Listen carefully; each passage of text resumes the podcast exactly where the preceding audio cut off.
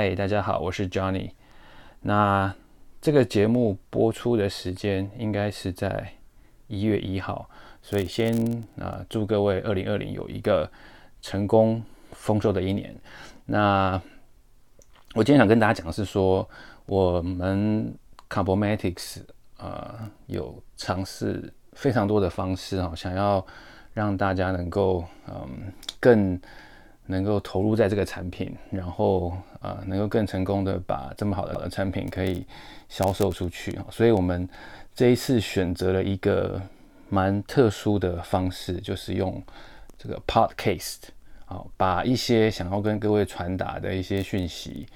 啊，利用 podcast 的这个形式，然后呃，给大家一种不同的感受。那我选择 podcast 的一个蛮重要的原因，其实是因为嗯。大家其实平常都有都很忙啊，跑来跑去。那如果我今天把一些重要的讯息哈，用打字的或者是发 email，我想当然大家也没有什么时间可以看了。那呃，在一个因缘机会之下，我突然间想到，就是说，诶，如果我们用 podcast 的形式，让大家用听的啊，你不用再去读那些文字，那你可能开车的时候，或者是你在等呃，在等医师上下诊的时候。呃，空闲的时间你就就啊，耳机接着你的手机，你就可以听。那我想这个方式是一个新的尝试啊，哈。那呃，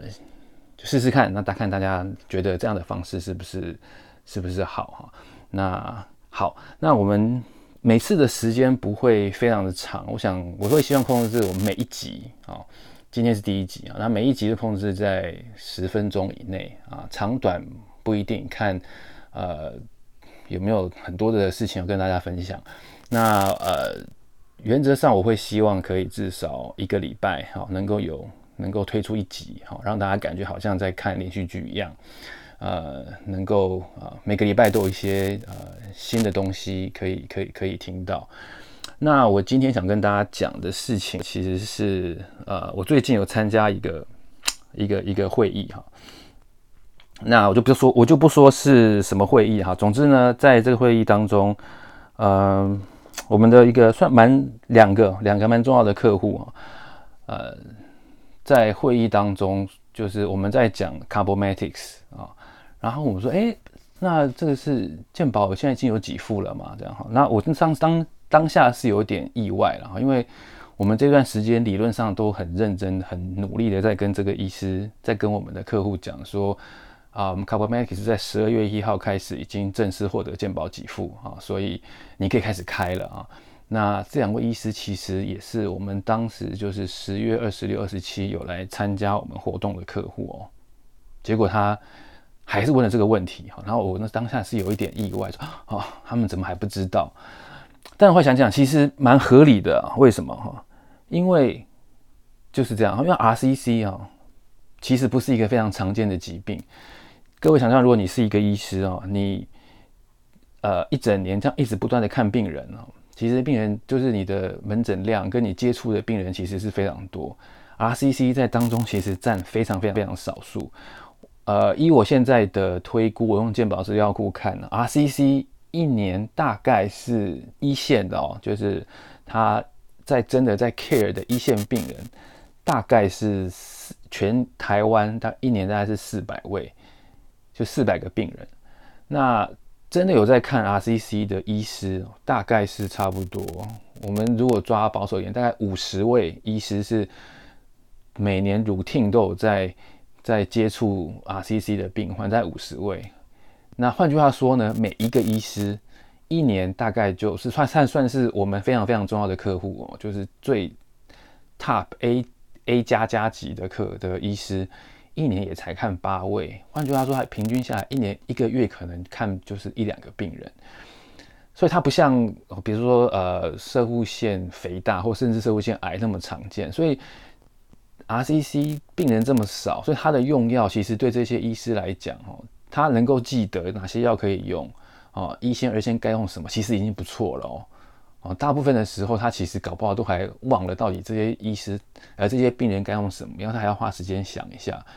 那所以当然，今天哦，其中有个药得到健保给付，他当然很有可能他没办法这么快就就记在心里哈，因为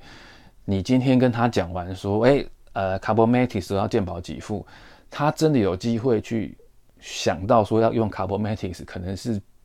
几个礼拜之后他才会他才会用到，所以他当然不会记得这么多。所以我想说，这个就是我今天想跟大家讲的哈，就是这是一个现实哈，就是说 RCC 的病人不是这么多。那我们的客户很，我相信有很高的机会，他不会这么认真的，或是这么快的想到说，啊，这个药得到健保给付，说啊，或者说这个药的特色跟它的优点是什么？当然，我们都很相信，我们都很知道说 c a r b o m a t i c s 在呃 RCC 的治疗，在 TKI 里面是绝对是最好的、最强的。我们因为我们每天都在想这件事情，但是我们的客户他不是哦，所以我们跟他讲这些事，他其实不会一直记在心里。所以我们要做的就是一直一直去讲，就算他今天听了觉得哦，我相信我姐认同，但是他其实不是马上就有机会可以用哦。我今天跟你说这个药多好，然后你也觉得该用，但是真的到你有机会用的时候，又过了好长一段时间。所以哈，我们要。现在要做的一个很重要的方向是说，我们要给这些医师一些压力。我知道我们有蛮多同事在这个部分其实已经有做到，就是很多医师他心里想的是，哎，Ipsen 的代表一直来找我，那我就想说，我一定要一定要呃做点什么回馈他，不然真的觉得看到他我都不好意思。我我就意思是要给医师一些些压力，让他真的想要。呃，帮帮我们好，所以他就会一直去主动找病人。哦，我们希望达到的那样的效果是说，今天这个医师看到一个 RCC 的病人的时候，他会很开心说啊，终于有一个了哈，我终于可以给 Ipsen 一个交代。然后这样是我们最期望看到的状况，他就可以处方到我们的药物哈。那当然，其实我们也知道哈，如果我们一直给医师单纯一直给他压力，他其实。我相信，如果是你也是一样哈。过了一段时间，你会不想再见到这个人哈，不想再见到 ipson 的人，因为他一来我就觉得哦，不要再来了，我真的手上真的没有病人，你再来我真的很痛苦。所以这就是为什么我们让大家同时也负责达菲林，因为有达菲林在，其实是一个非常好的缓冲哦。因为这些医师他想说哦，我现在一时找不到 RCC 的病人，但是我有 PC 的病人，我有 prostate cancer 的病人。我可以开，我可以，我可以开点达菲林哈，所以我觉得这是一个很好的组合哈，让你在给医师压力的同时，又不会把他逼过头，让他不想再见到你哈。所以我相信这样的一个组合，在我们未来二零二零年，对各位来讲，应该是一个非常非常好的一个呃一个帮忙哈。那当然，各位不要忘了，我们要希望做到的是让医师有那个压力，让他。急着看看说什么时候可以给我一个 RCC 的病人，让我用 Carbo 哈，不然我实在是啊，就是说不过去这样。好，好，那呃最后哈要跟大家讲的一个事情就是，我们这个 Podcast 的节目，我现在是希望未来的规划，除了像这样子呃有一些有关 Carbo 的一些讯息要跟大家分享之外，嗯，我们也会就是。把目前跟 Cabo 有关最新的一些呃 medical information，然后国外最新的一些 study，最新的一些发展，还有药物本身一些很 basic 的知识哈，透过这样子